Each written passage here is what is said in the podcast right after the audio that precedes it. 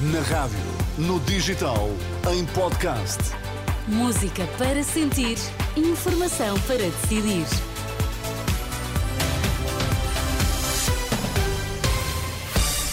Notícias na Renascença, para já os títulos em destaque. Centenas de russos concentram-se a esta hora junto à Embaixada da Rússia em Lisboa.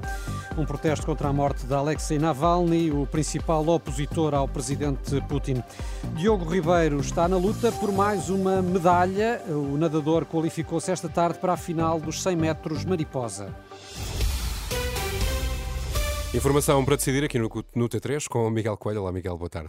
Olá, boa tarde. Diogo Ribeiro teve esta tarde mais um momento alto nos Mundiais de Natação no Catar. Qualificou-se para a final dos 100 metros mariposa. O nadador do Benfica fez o melhor tempo das meias finais e bateu o recorde nacional com 51 segundos e 30 centésimos. Depois do inédito ouro que conquistou na passada segunda-feira nos 50 metros mariposa, Diogo Ribeiro vai lutar amanhã por mais uma medalha. Futuro político da Madeira, o representante da República na região, vai falar amanhã às três da tarde. Anúncio eh, feito depois de Irineu Barreto ter estado já hoje reunido com o Presidente da República em Belém para falar sobre a situação política na Madeira, na sequência da demissão de Miguel Albuquerque da presidência do Governo Regional. De recordar que Albuquerque pediu a demissão depois de ter sido constituído arguído no âmbito do processo que investiga suspeitas de corrupção na Madeira. Entretanto, o Ministério Ministério Público continua a defender a existência de indícios de crime nesta investigação, que levou também a três detenções na região autónoma. Em comunicado, o organismo liderado por Lucília Gago lamenta o longo período que decorreu entre as detenções e o despacho do juiz de instrução, classificando esse facto de incomum. Foram três semanas que mediaram entre a detenção e o momento em que foram anunciadas as medidas de coação. De recordar que os três suspeitos ficaram em eh, liberdade, eh, apenas sujeitos a termo de identidade e residência. E a marcar este dia, Miguel, a notícia da morte de Alexei Navalny, um dos rostos da oposição russa. Advogado, ativista, tinha 47 anos, cumpria pena de prisão na Sibéria. Segundo os serviços prisionais, Navalny estaria a caminhar numa zona da cadeia quando se sentiu mal e quase subitamente perdeu a consciência. O Kremlin diz não ter qualquer informação sobre o que levou à morte de Alexei Navalny, além da informação que consta do comunicado emitido pelo serviço prisional. O porta-voz Dmitry Peskov anunciou, entretanto, que a morte está a ser investigada. Reagindo a esta morte, o ministro português dos Negócios Estrangeiros destaca a figura de Navalny, que marcou a política russa. Gomes Cravinho considera Vladimir Putin o grande responsável pela morte do seu principal opositor. A morte de Alexei Navalny é confirmação, mais uma vez, da natureza do regime de, que Putin estabeleceu na Rússia. Ehm, dentro de algumas semanas haverá eleições eh, presidenciais na Rússia, mas todos sabemos que eh, serão uma farsa, porque eh, todos os opositores de Putin acabam presos, exilados ou mortos. Portanto, a morte de Navalny é uma tragédia. E, ehm, naturalmente, que do nosso lado queremos apresentar as nossas condolências à família e hoje em Munique Uh, tive a oportunidade de assistir a um momento muito comovente em que a viúva de Navalny veio pedir uh, responsabilidades a Putin pela sua morte. Uh, e também condolências ao povo russo que é vítima de, desta opressão estabelecida pelo regime de Putin. Ministro João Gomes Cravinho. Em Munique, como eh, o ministro aqui fazia referência, a viúva de Alexei Navalny apelou à união da comunidade internacional para pôr fim a um regime que, segundo diz, está a fazer mal à Rússia.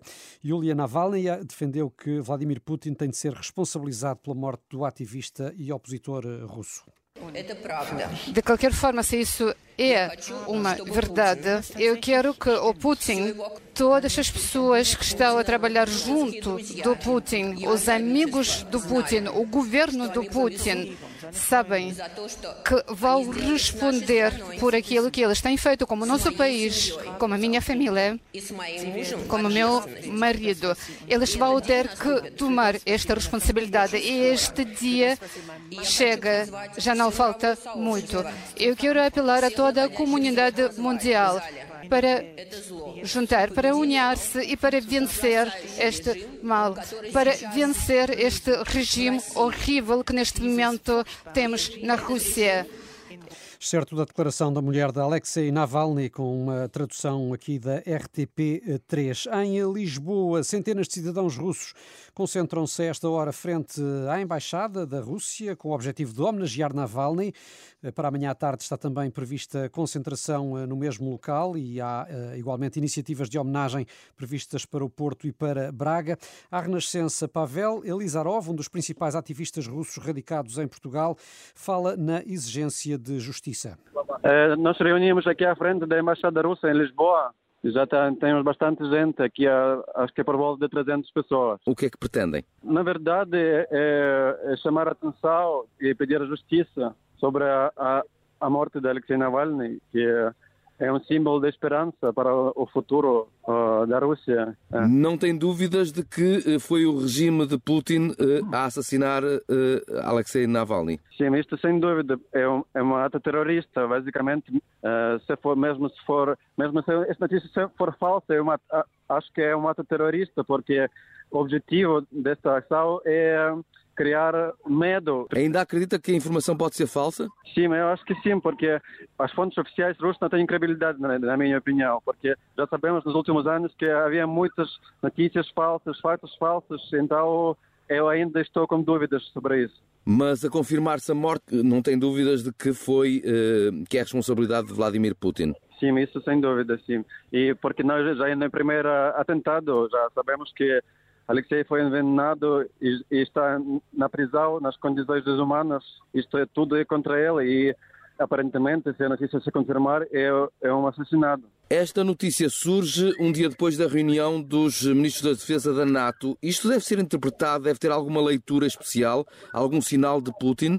Acho que não tem, uh, tem a ver com isso, mas pode ter a ver com as eleições de março, assim chamadas. É um processo eleitoral, que não são eleições na verdade, mas uh, sabemos que as eleições na Rússia é um risco para o sistema e sempre quando havia eleições, nos anos anteriores, é, haviam grandes protestos e pode mobilizar ainda mais o protesto. Então, pode ter a ver, podem criar, podem fazer ação terrorista para, para tentar eliminar este risco. Há algum sucessor uh, de uh, Alexei Navalny? Uh, há alguém que vá assumir a, a, a, oposição ao regime de Putin? Alexei tem, tem milhões de, de, apoiantes, como dentro da Rússia e fora da Rússia. E não tenho dúvidas que muitas das pessoas estarão ainda mais mobilizadas. Vão surgir mais líderes quando for preciso. Estes acho que não tenho, não, não tenho dúvida sobre isso. Pavel Elizarov, exilado político russo em Portugal, ouvido pelo jornalista Pedro Mesquita, numa altura em que algumas centenas de pessoas eh, protestam junto à Embaixada Russa em Lisboa pela morte do principal opositor de Putin, Alexei Navalny. Flores e velas estão a ser colocadas junto à Embaixada em eh, memória eh, de Navalny. E a fechar esta edição das 5, Renato, abrimos com natação e fechamos com futebol de praia para uh, dar conta de que Portugal entrou a ganhar uh, no Mundial uh, de Futebol de Praia no Dubai. A seleção nacional venceu o México por 8-2 e o segundo jogo do Grupo D está marcado para domingo às 5 da tarde. O adversário, enfim, é um pouco mais complexo. É que Portugal vai defrontar nesse dia o Brasil.